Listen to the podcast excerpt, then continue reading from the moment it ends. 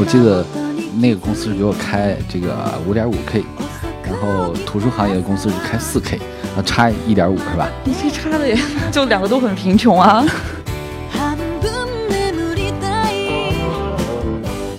我有听说过，就拍结婚照，就是俩编辑，然后各自捧着自己的书，人生做的第一本书，然后还有去去给自己妈妈上坟，然后烧了一本自己亲手做的书。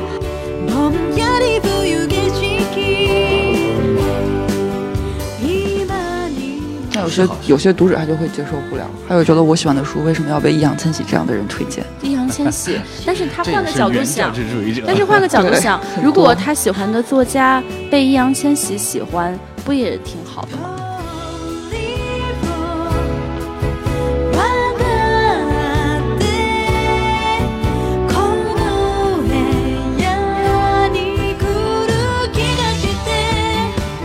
大家好，今天我们将迎来历史性的时刻，就在。马上到来的四十分钟以内，诺贝尔文学奖即将揭晓今年的最佳文学奖的获得者。那么，我们今天也请来了两位嘉宾，他们是非常重量级的关于出版行业的年轻才俊。那么，我们今天将会聊一个话题，就是出版行业的年轻人过得怎么样。那么，首先在话筒跟前的我是。于雅琴，我旁边坐的这位是董木姿，董小姐。我们今天会继续开始一场尬聊，我们今天会互相吹捧，会很尬。不不不用自我介绍一下吗？对对对，你们两个要自我介绍一下。啊，大家好，我是这个某图书公司编辑于北啊。你编辑过什么书？我编辑过呃一些棒棒的书啊，对，好比啊，编辑过《东将军来的夏天》和房思琪。对，就是有一些文学书，还有一些其他类的书。其实刚才主持人介绍的好像很郑重，但是我们今天并不讨论诺贝尔奖这个问题。谁说的？嗯，我是做书的，负责写稿的人，魏森瑶。做书就是会有对于出版界一个整体的观察吧，比如说他们会讨论一下什么《妖风小王子》。出版社的编辑都会喊做书为出版圈的纪检委，因为我们长期以打假著称。其他文章都不太行，就是一打假，什么盗版书、山寨书这种事儿，然后就会很爆。我们今天其实来的都是同行吧，就是做书的和评书的。就是我们经常说文化记者太难了，其实据说图书编辑也太难了。而且我看了几个你们的段子，我觉得好好笑。说出来，就是有位朋友说他的对象是编辑，非常的较真儿，爱给人纠错。别人给女朋友送花。他送书，然后说一个月收入四千块，九九六，天天加班，没空陪我，而且还得让女朋友刷微博帮他卖书。这女孩就说，认识了他之后，才知道世界上还有性价比这么低的工作。就大家也是重点大学硕士毕业，英语特好，然后看了一堆男男的书和电影，文学素养极高，每天就是辛辛苦苦的改稿、校对、选题、办活动、搞营销，然后每月领四百块钱。不是四千块吗？怎么四千块钱？对 不起，我错了。这样太过分了。对，然后如果书大卖的话，就加个千百块钱。对，然后我就想，哎，这我们做书评的就已经在哭穷了，那这个做图书编辑的年轻人，这个日子怎么过？但是，因为我们还是对图书。编辑的生活有特别美好的想象，比如说一些影视剧里有天才捕手呀、编舟记啊，这样就特别浪漫。然后都是骗人的，是吧？对，这这这是可能是那种我们行业的这顶流的想象。是，那是都是外国的，没有发现吗？还有造对女孩、河间月子，对，每天都美美的，全都是骗人的。天天换衣服，不存在，不存在。我上次见于北，他就穿这身。没有这个 真实的是怎么样的？对，这是我去年为了领奖，就是跑到深圳，然后我发现这个自己带衣服太厚，然后也不好看，然后专门去优衣库买了一件，然后今年还没得穿。穿到了今年。而且你去深圳领奖，那个车费是自己掏的还是人家报销的？啊，这个组委会不不提供车费。你看多惨，这个行业就不景气到这个地步。其实你们的真实的生活是怎样的？那我就说一说，因为我我是具体来做图书的编辑嘛。你做了几年了？我做编辑有三年半多。然后现在已经升任部门主管了。啊，是。你升任部门主管之后，你的生活状况有没有变好一点点？啊，这个这个会有啊，就是因为你的职位高一点，你的薪水也会高一点。这个是是大家。就是升职加薪。不说你从六环一直搬到了北三环，这个故事 就是一个更好的男朋友了。哎，没有没有，现在单身。哦，太好了，这个节目又可以为这位朋友征婚了。没有没有，就是对三年多，收入确实是从四 K，然后到现在稍微多一些，就起码是改观了。但但可能和其他那种高收入行业也是没法比吧。但是在这个行业，相对是比刚进来那两年是好很多。我看你们刚刚的意思是说，图书市场其实没有变得更不景气，但是你们觉得国人有没有变得更不爱读书了？也没有，我觉得大家还是挺爱读书的，什么动辄一年看三百本书，大有人在。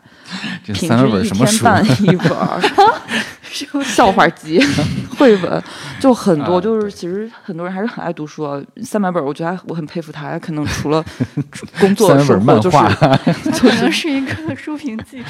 对对对，也可能是。然后但平均值一百一百多本儿，我觉得还是很多很多人。但其实这两年就国人的阅读量就还是七八本儿这个样子，或者说再少一点。平均是吧？对，嗯其实七八一直没有改是什么善。时间一年，啊？一年，对，就这可能就是算下来，就大家都平摊下来的。对，但我觉得大家都读很多网络小说。其实我发太夸张了，网络小说是啊，太夸张了我发现我们就是书评的记者，对于畅销书几乎是完全没有概念的，其实根本就不知道什么在畅销。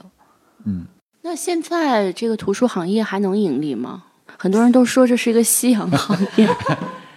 这个还是能盈利的，还是挺赚钱的，其实还是挺赚钱的。其实还是挺赚钱的。我觉得它那个市场份额只是相对于影视或者金融，它其实很小，本盘子就很小，对，当然太小了。总归是赚钱的。对，这这个市场整个的图书市场加上教辅和童书，也就才七百亿是吧？对对对七百亿可能是一个房企公司一年的这种盘子，或者说一个市场的份额，就真的是特别小。对，但是这个行业真的是赚钱的，只是编辑不赚钱，普通编辑赚不到钱。对，高管呃初入行业、出入这个行业的年轻编辑更不要谈赚钱的事情，首先要谈活下来，在这个行业活下来的事情。所以就是要很拼的卖书，是吗？就是也不是很拼的，他可能还不到很拼卖书的那个阶段，就是先是很拼的去工作，把这个行业的一些基本的流程、一些模式、市场去摸透、熟悉透。所以你们一本书是怎么做起来的？你比如说你用房思琪那个做例子说好。那就简单说一下它的整个过程。那最开始是一本书的选题，作者他写写完之后到编辑这儿，编辑来说也是一个选题。那这个选题到编辑那儿来之后，我们先会做一些阅读，看一下这个小说的内容啊，或者说它足不足够触动我们自己。所以当时从这个书来说，它首先是在台湾出版过繁体版了。然后我们当时看到它的文字就是特别的好，就是真的是我们作为一个读者或者编辑两个身份来说，你读一个这样好的小说就能判断出来它是有价值出版的。所以当这样一个选题出现的时候，你很快的会说，从一个编辑的职业敏感说我要出这样一个书。那大多数的书也都是这样的状况，就是当它的价值被编辑认可之后，那他会。比如说，这是一本外版书，他会去联系外国的出版社；如果是本版书，联系这个本国的作者，就先联系到作者，进行一些沟通和签约的这样一个过程。那签约完之后，会进入正式的出版流程。签订完了合同之后，作者交稿啦，然后我们开始编辑对这本书的目录做一些调整啊，稿件做一些调整啊，三审三校的流程啊，再和图书的装帧的设计师做封面、写文案。再有就是和印制的同事去敲定一些这个书的使用的纸张、印刷的工艺，这样一些物理上的一些属性的东西。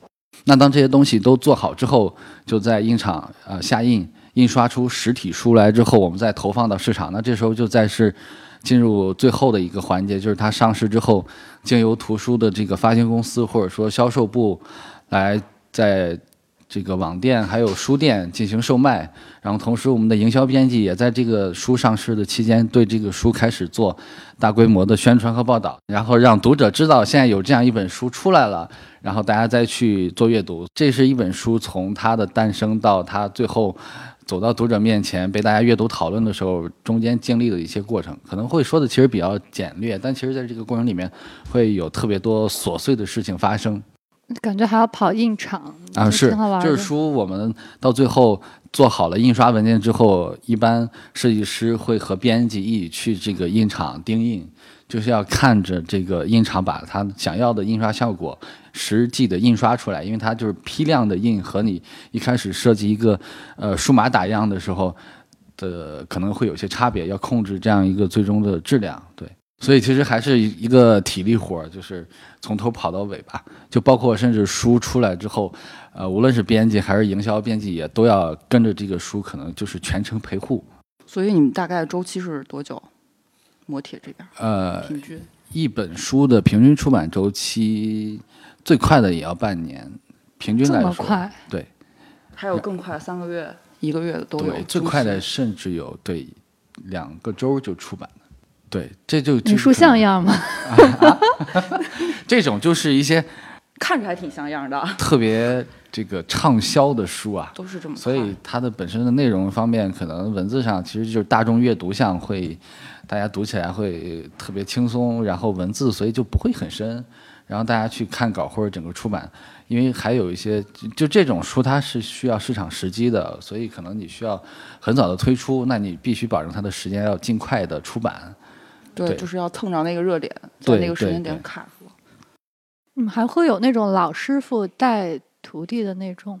这种出版社我觉得现在会有。人民文学什么那些老的，他们还是会有对。因因为我们是一个就是民营图书公司，所以像这种的话，其实都会有，但可能不会像以前八九十年代那种文学编辑那种传帮带那么明显的。那样是怎样的？你们的前辈有没有跟你们讲述过？这个曾瑶应该会有我听说过一些我之前只是听说啊，就好像人民出版社，就是这种现在还在保持非常悠久传统，他们真的是老师傅带新的那个新人，然后就教你一点点儿基本功，什么校对那些全部都是。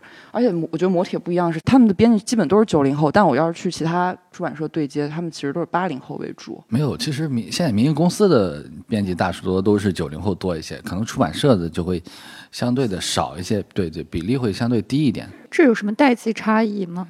就是反应速度，这也就是新媒体都已经玩到这样，有很多传统的那些出版社，他还在找老人，老人他可能就不会想到新媒体这些玩法。对对，但是现在好多出版社也开始去做这个东西，还有就是好多出版社他们本身就不走市场这个方向，因为所以他们说有一些书评编辑去联系他们说要个什么书，然后就爱答不理的，特别大牌。对他们就是我们不想卖书的样子出来是吧？你们推什么？为什么不需要我要免费的书？你是不是想 占我的对便宜？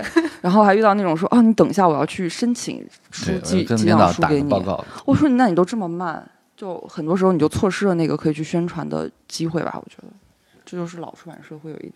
对，就本身他们的书就也没想着我要卖多少万，或者比如说有一些我了解到的出版社，他们的首印量三千五千，然后你跟他说两三万，他就觉得很多，但可能两三万在一些民营公司里面，其实也不是一个多高的音量。房思琪卖了多少？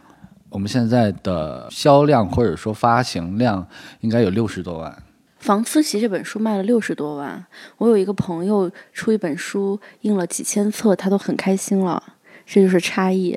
这个算是什么级别的？在小说里面，顶级，呃，对，已经可以算是顶级行列了。但其实我觉得，在顶级行列里面还要再排个队的话，可能才刚进入一个比较高的水准，但可能还没有在一个，因为你比余华什么那些要差好多。对，因为他还没有过百万，或者说百万之上还有千万。对我记得之前看一篇文章，忘了是不是做书这个号上的文章了，就是说现在其实还在畅销的文学学书很多是畅销书，对，就是余华。余华呀，对那些追风筝的人，对，就是他其实是这几年他变化会特别少，就是他更新很慢，差不多近五年就新新作书榜都是老书者没有。对，尤其是这两年特别明显，就是嗯没有能卖的特别好的新作者，全都是就是是我们所谓的老作者，类的对，没有新冒出来的。对，这这个文学会比较大，就可能它是涵盖一些市场类的文学，它不是说纯文学这种的。那你说，像那些只印几千册的一些书，出版社是怎么考虑的呢？自费出版呗。不是，其实它也是给作者钱的，不是自费的。就他们本身的印量就是这些，嗯，我我觉得这可能就是两个体系的事情。嗯对，对，是说出版社他还是想要增加它的这个商品品类的多样化，所以说他也会去印一些非常小众的书。有这方面原因吧。完成业绩，对，因为因为出版社的考核方式是我要求你编辑一年要出版多少本书，嗯，然后如果这书卖的再好的话，可能会给编辑有些奖励，但它并不是说你的这些收入和你这个书的销量是一个特别强相关的这种联系，就是说你卖的特别好，给你奖励很多，所以其实出版社可能说我出多出少就差别不大，或者说他们其实也还有一些其他类型的项目，比如说一些国家的基金的书啊、课题的书啊，其实这种书就可能是一个自循环，然后在这个自循环里面它也有很高的收益。那做这种书又很顺手又很赚钱的话，那我干嘛还要去费心费力的去签作者、去跑市场、去做这样一多很累的事情，这到最后才赚这个钱？那其实有容易的钱赚，那干嘛还要去赚这个难赚的钱，是吧？好像是说社科书，也就是我负责的线课，都是特别难卖。呃，因为社科书就确实出畅销的比较少。对，但是你看，像这些社科的书印的也现在也越来越精美了，而且很多国外的也是引进的，也要花不少钱。那这些出版社是怎么考虑的呢？他们完全不考虑市场吗？没有，那我觉得这些里面好多是出版公司做的。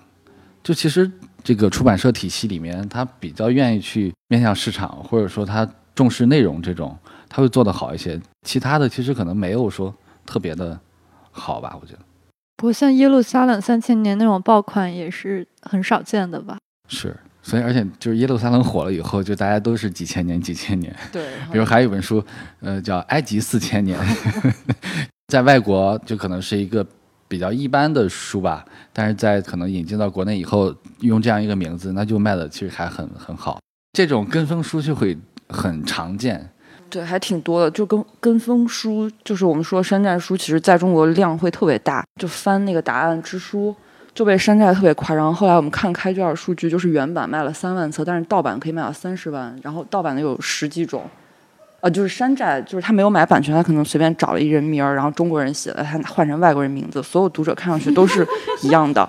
我就去翻微博，特别逗，有的人就说，为什么买的这个书跟同事的不一样？这个作者名字怎么回事？然后说我是个较真的人，我要打破砂锅问到底。然后我一看，朋友，你买的也是山寨的，你并没有买到原版，就很少会很。你想要多厉害的读者，他能够知道那个原版是什么？但整个山寨书，它就是用那个原版那个宣传语。因为综艺节目推过嘛，对，当然人家推的都是原版，就作者名儿写明白了。但是他们会说啊，我这个书也是，因为名字看上去都差不多是个外国人。对，因为书名是一样的。然后你比如说在书店的时候，我的我码一个码堆，然后就特别亮眼，你就看到这个书摆了特别多在这儿，那可能你也听过人别人说这个书好像很有名。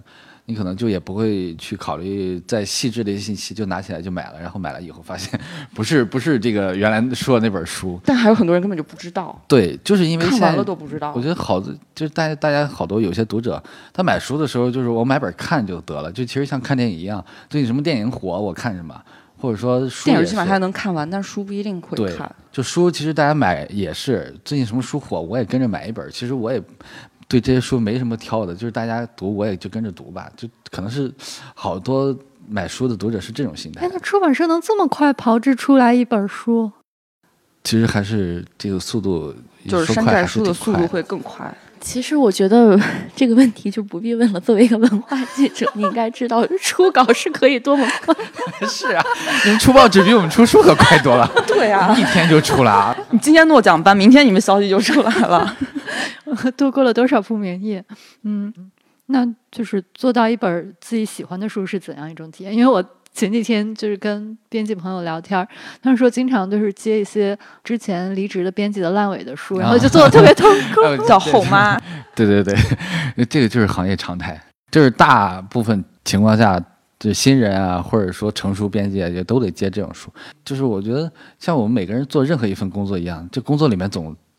这种性质的工作 需要有人来完成，然后就这种书就做起来肯定你自己也不喜欢，然后你可能你的记性也没有很高，但你仍然要把这个东西做完，对这种心态吧。所以其实这可能是好多年轻编译进这行以后幻灭的第一个这种，而且 重权 就是来自于做这种书，很容易就接这种书。新人一进出版社，对，因为也这肯定不会像有一些特别放得开的公司上来就让你去做重点书。那做到喜欢的书呢？因为它做一个书的周期特别长，所以会不会消磨掉？是会消磨掉，就因为你先做那些接手的书，别人交给你的工作的书，至于你自己去找一些选题，其实可能好多自己喜欢的书，大部分是来源于自己找的，你很难说别人分给你的，也有，当然也有，但是可能是更多是你自己找的，你从源头都是你自己去挖掘的那种，会自己更快乐。你从头到尾把它做出来，这种也是各方面的因素，比如你的运气啦，你你就你就碰到这样一本，或者说你自己这个通过一些努力找到这样一本书。那你说很多人会不会是因为呃舍不得自己的这本书，所以一直拖在出版社不离职？因为我有一个朋友就是这么说的，他说他总是想离职，但是他一想到他的书还没有出，他就。不舍得离开，最后一拖多年，会有很多的，就好多是说出于一个责任，就比如说这个书我印个三千册，那我可以就想离职随时离职。他可能印的比较多的话，就你对这份工作有个责任在，或者说对那个书。对，有有些编辑为什么三五千册就没有责任了？就突然觉得这个书与我无关。对，因为就是它是个可能是个常规的音量。那你比如说多了以后，你对它的投入，你它就是成就感铸就了。对，我很想留在这儿。对，所以其实好多编辑也确实是，就等我觉得可能还是因为他喜欢这个，所以他舍不得和离开这个行业。然后更重要也是说那些重要的书在这儿。嗯，而且我真的跟很多编辑聊，他们真的把那样一本书就是当做自己的亲生孩子。我有听说过，有拍结婚照，就是俩编辑，然后各自捧着自己的书，人生做的第一本书，然后还有去去给自己妈妈上坟，然后烧了一本自己亲手做的书。这个烧书这个就是 听起来很好笑，但这些都是真的。他们在说这些事情的时候都是非常的。真挚，然后就觉得自己棒极了。而你听他，你看他那个表情，你是相信他真的爱这个行业。对对。所以我会觉得出版行业在能在出版行业待着的人还挺纯粹的。其实这行业还是 比较纯粹的。其实和做媒体记者一样，就是你像你们写出一篇特稿或者说得奖的文章，我们比如提到的任何一个那个有名记者，都是说他是写哪个报道哪个特稿的记者，就大家都是因为那篇文章知道他。编辑其实也是，行业内也是。大家因为这本书知道啊是这个编辑做的，然后也是比如说做到一本喜欢的书，编辑真的可能就拿着是他自己的亲生孩子到处介绍啊，这是我孩子，这是我孩子，就这种感觉。对，那可能其实他会做好多他他都不屑于说或者说他不好意思说的书，呃，你会扒扒一扒做过啊，原来这个编辑还做以前做过这种书，对，但他从来不会告诉你我他做过这种书，对，他只会告诉你那些他自己也很喜欢的，对。那那去做这样，那可能这就是人都会这样吧，嗯嗯嗯，对我特别好奇文学书现在怎么卖，因为感觉现在要推出一个原创作者还挺难的，因为大家就不买账嘛。然后你要是不蹭爆款或者不追热点的话，感觉就很难卖书。而且现在做书当然是大家一个情怀了，可是只有书卖出去才能活下去嘛。我找你们也是因为，就俞北之前做了那个《东将军的夏天》，然后因为营销的时候用了房思琪，就是把他跟房思琪的《初恋乐园》做比较，然后有就是有一个性侵的话题，然后就在豆瓣被骂了。做书的孙瑶发现了这个话题点，然后就写了一篇文章发在那号上，然后我们《新京报》又追到这个热点，又写了一个评论说，现在就是不是必须要嗯靠这种捆绑营销或者。追热点、蹭爆款才能卖书，所以这也是一个挺困扰我们的问题。因为我们做书评也是整天有很多营销的，或者是有很多蹭热点的事情。然后我觉得这个事儿不知道你们怎么理解，因为你们要真的做这个事情。说一下这个事情，就是我的一个经历，就是当时为什么要去做一个所谓的捆绑，其实就是说，文学书确实真的挺难卖的，就是可能需要去用一些。市场的方式，但这个市场的方式尺度在哪儿？首先也是遇见这个选题的时候，是因为有这样一点点关联。他在那个小说里面都提到了女主人公被性侵这样一个话题。对于我而言，我自己去出版都是这样一类话题的书，可能也是有一个对这一类题材的一个挖掘的这种感觉在这儿。而且甘耀明老师他在台湾也是一个非常非常好的作者，很受承认的一个作家，获得台湾文坛这个承认的作者。但其实他的书在之前引进过一两本，但可能销量都平平，很一般。那我们是也是想让他的书被更多的读者读到。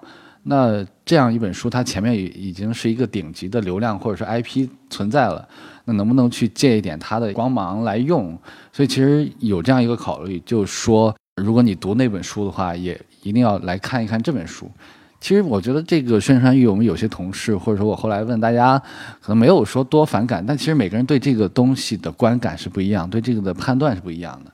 或者说我们也在一些网站上没有印到腰封上，用了一句话说是堪称他的姐妹篇这样的小说，那可能这样的话也会对有一些过于原教旨主义的读者，或者说很较真的读者，觉得他是不能接受的。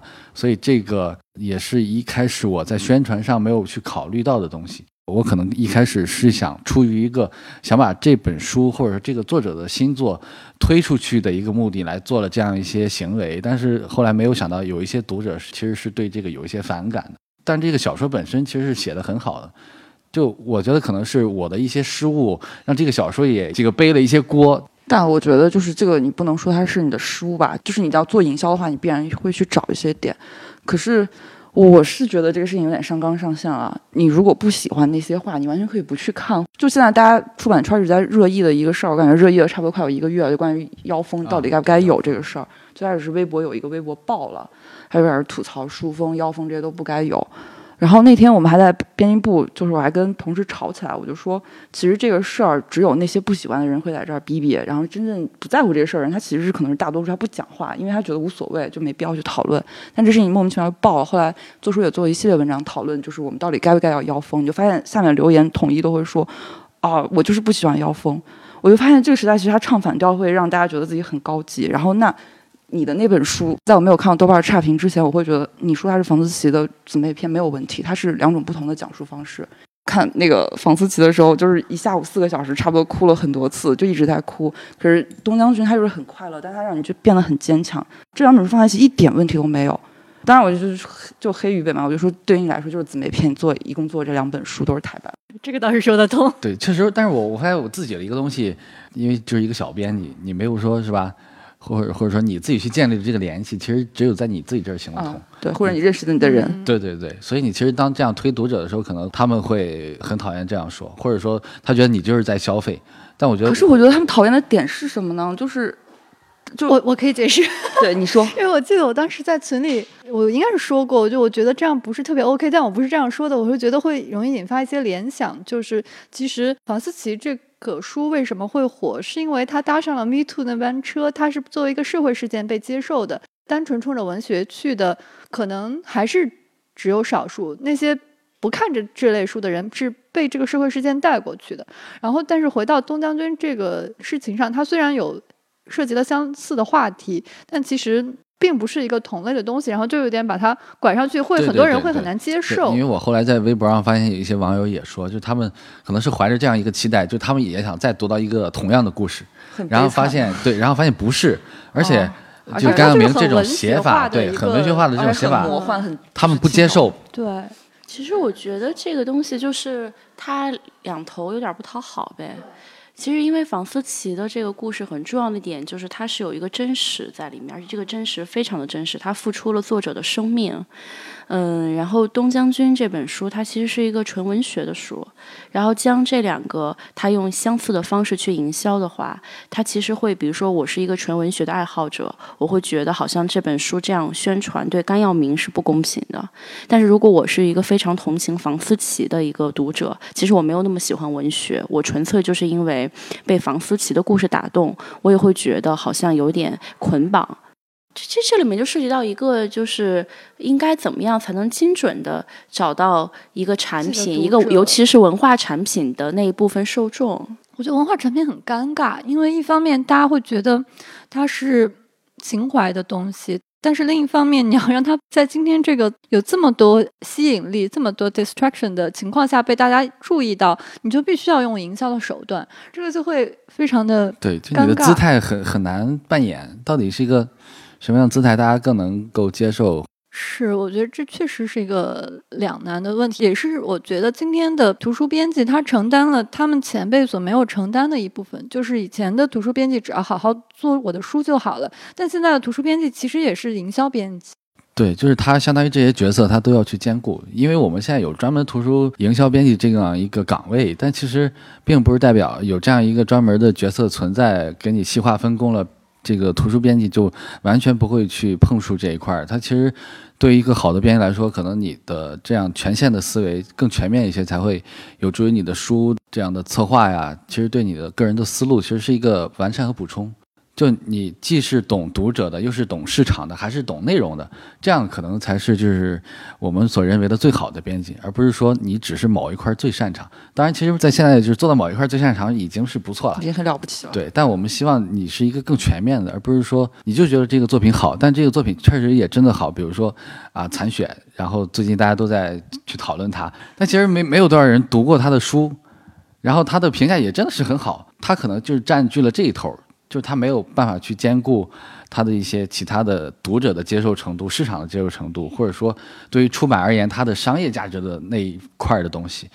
就我觉得书它有很多块儿的这个价值，那就看我们现在想让他们去填补我们哪一块儿，而不能说要求就每本书必须要满足所有的吧。我觉得还是就多多样化好一点儿。对，我觉得其实就像很多文化产品，包括电影啊，都面临这个问题。你说，当我们说到书的时候，它其实说的不是一类东西，它需要细分。我很难讲说一本社科类的哲学书和一个娱乐明星，比如说易烊千玺出的书，它是同一种产品，对对，就它只是划分到这个只是它看上去都被做成了一个被做成了一个书的样子，对。但是实际上它的操作、它的玩法可能都是不一样的。这个腰封的问题，就是不管它是一个怎样的产品，都是为了让它更好的卖出去嘛。然后我觉得大家特别喜欢谈腰封和吐槽腰封，是因为它真的很搞笑。对，这个妖风确实有很多搞笑的这种是，之前我看到一个，我忘记是什么悬疑小说了，然后那个妖风是，嗯，小 S 逢人必推荐的悬疑小说，吴佩慈看了大呼吓人。很搞笑，还有什么余秋雨的跟北大学生谈中国文化，然后妖风就说什么古有三千弟子，《论语》孔夫子，今有北大学生问学余秋雨，就觉得不知道该怎么评价。对，就很夸张。对现在妖风就像预备你做东将军，这个妖风已经算比较良心，就是比较文气了。还有很多我们看不到的，很多不体面的东西都特别的夸张，对，就是因为大字报一样。对就有些其实，在我们看来是笑话，但其实，在可能其他真的读者看他有用吗觉得哎，这个这真的是可以有用的啊、就是它真的是能卖出去。对，就但其实好比说妖风这个事情是从日本学来的吧？啊，是，就当时因为他们出版业没落了，所以所以就想了这样一个方式，把这些广告语全写在这个腰封上面。就可能因因为之前是书上面的一些广告语写的会很少，或者说它的一个出现既承担了你写一些广告语的这种功能，然后也还能拿掉，就是从日本传过来的吧。所以有时候看那些妖风，就是有些读者评价就说，你看欧美的书从来都不挂妖风，为什么我们一定要挂？因为我们是从日本学来的呀。对我们九十年代还没有什么妖风对的，后来而且日本它其实也写的很夸张，如果你是真的去日本的书店去看，哇，那那惊叹号差不多啪啪啪就各种，就我当时在日本看到那个自杀骑士团团长，就各书店特别夸张，他那个宣传海报什么的，所以我觉得就是很多中国读者还没必要就一直说啊中国出版人怎么就这么 low 啊，把妖风做这么差，你出去看看，鼻祖也做的很 low，像这个港台地区，台湾尤其他们好多好夸张。出版的这个书，他们的腰风写的也特别不是他们还会改标题，改的特搞笑。对对对，哦，你说的是这个是他们的媒体，就标题起的一流，就很是的，是的。所以我是觉得，呃，关于妖风这个事情，也许会进化吧，这看编辑们了，因为我们其实讨论也没有太大的意义。是的，其实这也是看好多编辑的这种坚守，或者比如说在腰封上要不要写名人推荐这个事情。我认识的那个理想国的编辑罗老师，他说：“我希望我的书就可以不用这些名人推荐就可以出版。”冬泳或者说好像就什么都没有。对，就他可能或者说他和他的作者都想都认同的就是。这这是一本他自己写的书，不需要别人来去站台啊，或者怎么样，去用这样一些市场的行为来去再去吸引一些人，就可能只凭这样一本书就够了。就是有些编辑会觉得这样就可以，但其实对于尤其像我们来说，可能大部分书都会做一个腰封，就是都要去写一些广告语去吸引人来读。这冬泳确实没有妖风，也没有什么作者简介。当时我还不知道班宇是谁，大众所知道，就他的书开始特别好卖，是因为易烊千玺推荐了这本书。所以，所以我们刚开始聊说这个行业是个特别没落的行业，就是因为我们现在都是在靠其他行业的流量来去反哺我们。但是我觉得这些其实在我看来都是无可厚非的，就是这款产品怎么卖和这款产品本身，尤其是对于一本书来说，真的那么有关吗？我当然一方面讲，我觉得应该是要找到一个精准的读者群，但另外一方面的话，呃，其实你说像易烊千玺推荐了班宇，让班宇变得很好卖，某种程度上来讲，不是一件好事儿吗？但有些是好事有些读者他就会接受不了，还有觉得我喜欢的书为什么要被易烊千玺这样的人推荐？易烊千玺，但是他换个角度想，但是换个角度想，如果他喜欢的作家被易烊千玺喜欢，不也挺好的吗？对，有些人他就会很喜欢小众，好比说我不希望其实宋冬野这这个确实是个好事，而且我们现在都拼着命，希望明星们也多读读书，推荐一下我们的书。这属于幸运的被被对对对，这其实是个翻牌儿，小概率的事件。是非常小概率。可是我是觉得有些读者他就会不喜欢这种，就是我的啊一方小天地被别人种会这发现了，我我觉得就特别就像以前民谣，或者说那种听歌的，但哎，我又一个歌手被大家听到了，或怎么之类的。我就不喜欢他了，我失去他。矫情的人，但这种心态其实我也有，嗯，呃，就是我以前喜欢过一个很小众的东西，然后当他被更多的人所喜欢的时候，我就没有那么喜欢它。但我不认为说是因为它不再小众了，我觉得换个角度想，也许是我成长了。啊，对，这样也也也是啊，对。然后就是说回妖风，我之前在这个微博上看了一个一个读者写的特别长一个微博，然后他说他首先一讨厌妖风，二讨厌护风，就因为我们好多现在的书是做这样的装帧形式，有妖风、护风，还有它一个内封。就比如说精装版的话，你去了腰封，还有一个护封嘛，再把那个护封的壳儿那层纸去掉以后，才是那个精装的硬壳书，对，嗯大家叫书皮儿。然后他们觉得这个书皮儿又割手，然后这个比如我读的时候，这个书皮儿还特别碍事儿。真是这个是真的。对对扔了，对这这个确实是。然后他就说，为什么要又要做腰封，又要做护封，这个搞得这么麻烦，还割手，这么不方便之类的。我从一个从业者的角度来说，腰封我们刚才讨论过，再说护风，就比如说精装书，我们把护封去掉，把这个皮儿去掉以后，其实里面其实很朴素的。我们现在就是，尤其是很面向市场的公司来说，如果你的这个封皮儿不做的很漂亮的话，你一个精装书用一个千篇一律都是一个那种黑颜色或者单一颜色的壳儿在这儿，可能摆到书店，大家就像进图书馆一样，没有什么吸引力啊。那这个就是我们很现实的一个问题，为了吸引大家，这个皮儿必须要做得漂亮。然后你觉得麻烦，你可以摘掉，是吧？但是我不能因为这个就不做这样一个一个东西，因为它确实会很影响书的销量。其实，好好多读者可能说他们对那个封面没有多少挑剔，但其实对于我们来说，可能封面可能要就是甚至说要比内容要来的更重要。就这个封面做的更好看了，那可能更多人会买。而且不得不说，我觉得现在的书的确做的越来越好看了。对啊、就是我其实也是对大家审美的一个引领嘛。就是以前就是一个单一的颜色放一个书名你像以前的洛丽塔那个书封特别夸张，啊，就是各种欧美的俊男美女 美人的形象。躺在躺在一起，其实九十年代就是这种民营出版业一下腾飞的时候，那个书做的就简直是灾难。呃，是的，是的嗯，，其实当然八十年代当时完全是由国家体制垄断的时候，书也很好看。最糟糕的就是我们小时候出的书。对，它很素雅。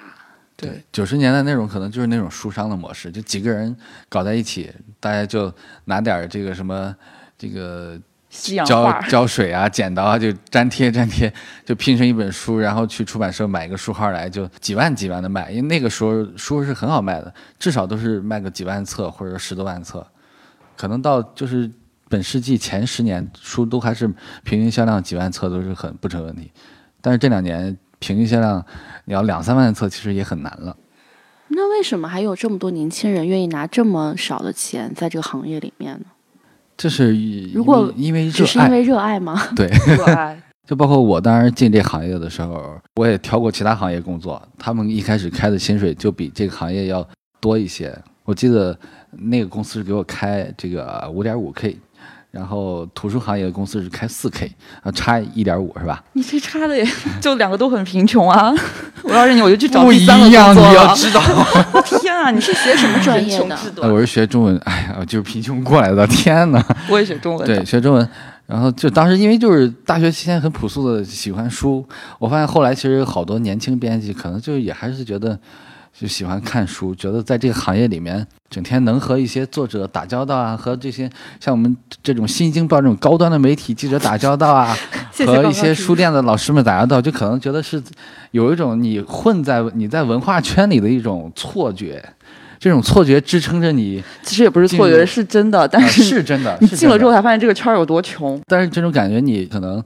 一开始你接触不到，或者说一开始你是用路人身份去接触的，比如说我们都是用个读者身份去参加一些作者什么这种新书分享会、发布会，但可能你到你真正做编辑接触到他们，这个过程是其实有一段路要走的，就可能大多数人是冲着这份憧憬，年轻人，然后就愿意去忍受这种薪水或者来加入这个行业吧。因为我是一个这种民营出版公司编译的身份，可能更多都是我的一个立场。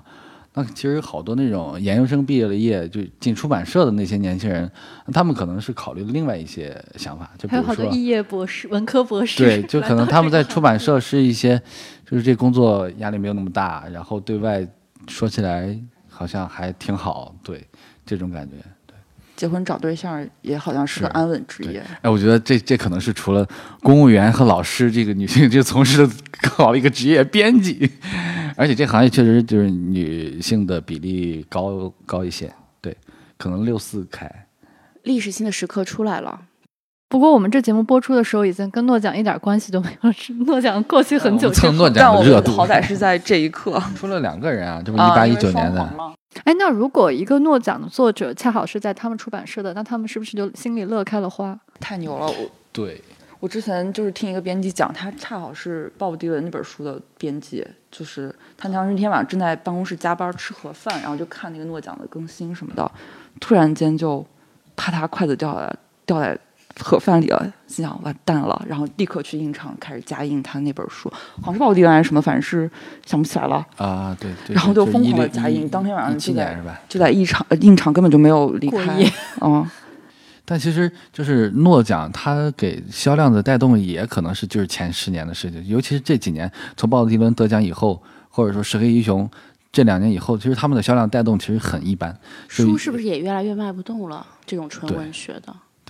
可能也，但但其实很奇怪，你像那个莫言啊，还有那个门罗啊，或者说就前几年这些得诺奖的，好像就尤其还特别挑出来的这几个作家，他们销量是很高的。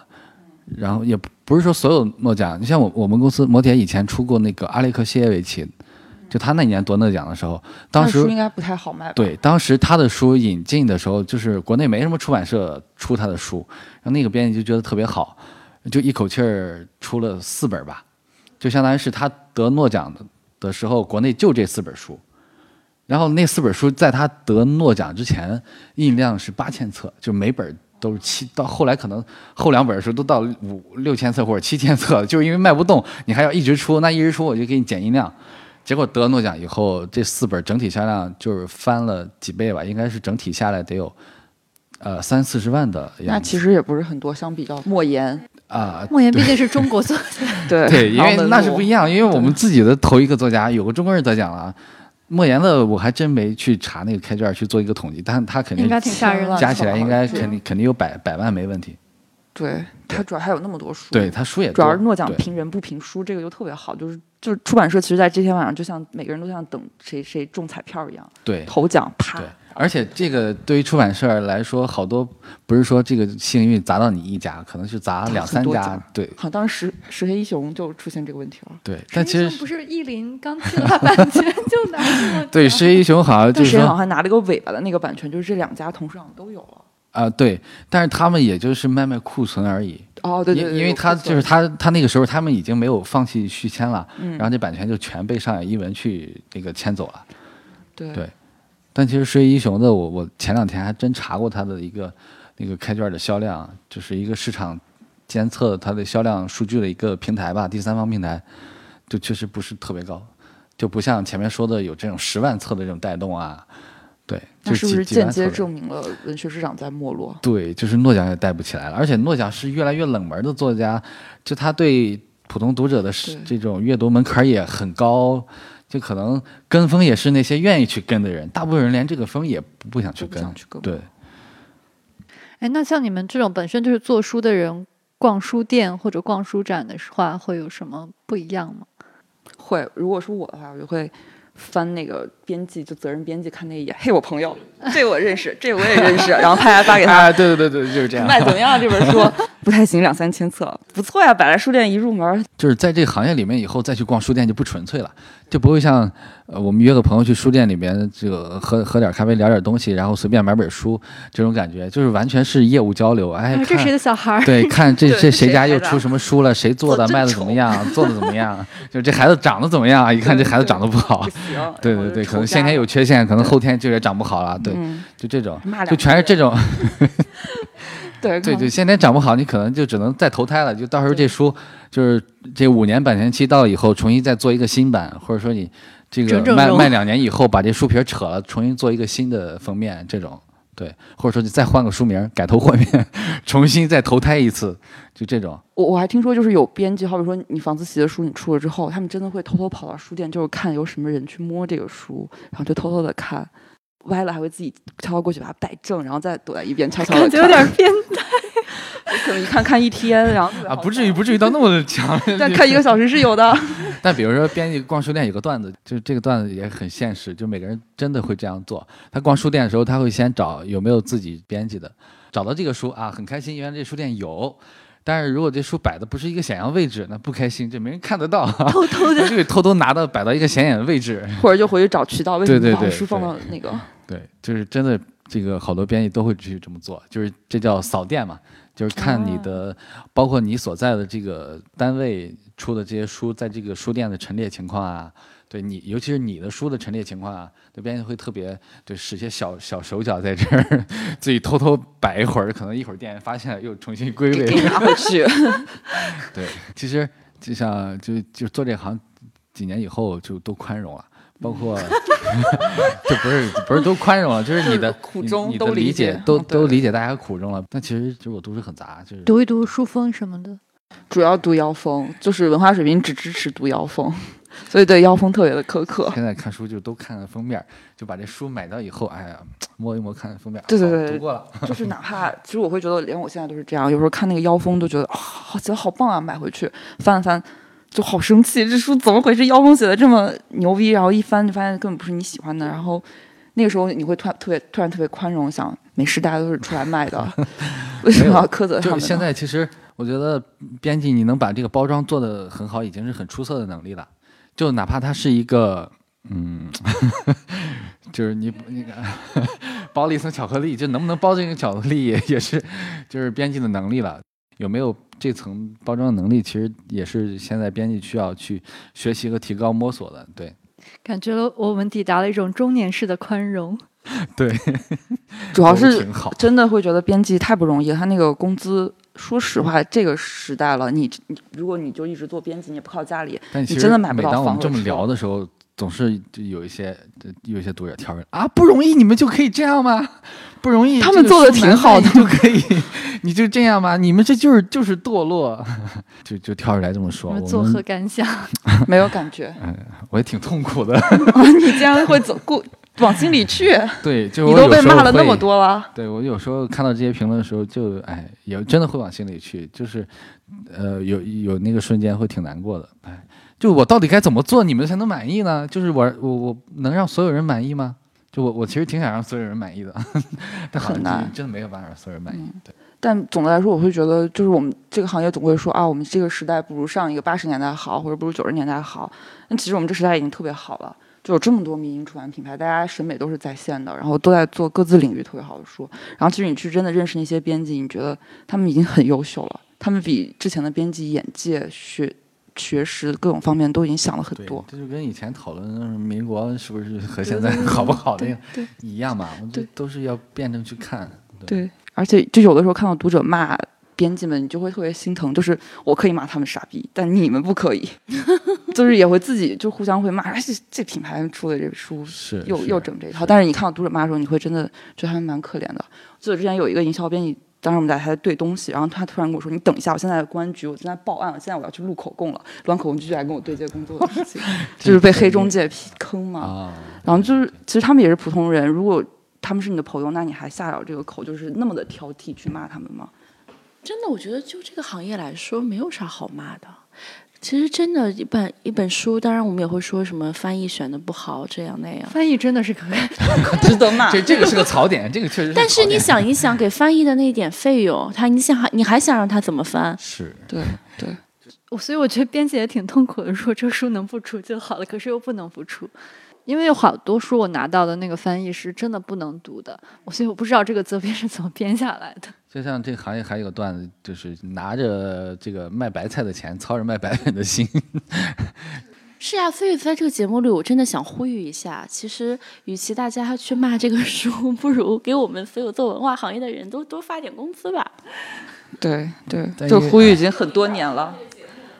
这个呼吁好像也持续有十几年，因为文化行业这事儿，因因为它牵扯了很多，是吧？所以可能这也是这个行业就一直这样这种状态。对，而且你要想想，其实，呃，现在的这种民营的市场和以前民国的时候这种民营的市场，或者大市民的阅读口味，其实千百年来一直是这样吧？可能明代。的市民文学，或者说民国的市民文学，或者说我们现在所谓的畅销书、青春文学，就是每个时代这些大众的这种他们的阅读水准或者说口味，其实都是这样的，就是没有说提高或者说变坏，就是一直是这样。再过一百年，张嘉佳就是四大名著之一。对，就是你们也没有办法预测以后，或者说而东将军被人遗忘。对，就这种这种真正的就要靠时间去淘路，是吧？嗯，到最后。是吧？大家还在读以前的书，然后那个时代的书也就那个时代人去读了，对。所以，虽然做图书编辑的年轻人太难了，但还是有这个独一份儿的快乐。对，就可能有些是他想抱着这种他的书多少年以后还被人读的这种愿望。就虽然这书也不是他写的，但他他只是承担了把这个书从一个这种文稿变成一个书这样一个呃实体形式的这样一个工作的人。然后做在这个工作里面做了一些他应该去做的事情，比如说是吧，找一些人做一些推荐，然后用一些宣传的方式让大家去读这个书，让媒体来报道这个书，也只能是他或者说他出于对这个书价值的认可去做这些工作，或者说要出于他要去做这个工作的目的来去做这些事情。那我们今天就愉快的聊到这里吧。做主持词了是吧？我不禁想要鼓掌了。好的，我们去吃点好的，为我们的生活干杯。没有错。好的，好的。再见。How many seas must the white dove sail before she sleeps in the sand? Yes, and how many times must the cannonballs fly before they're forever banned? The answer, my friend is blowing in the wind. The answer is blowing in the wind.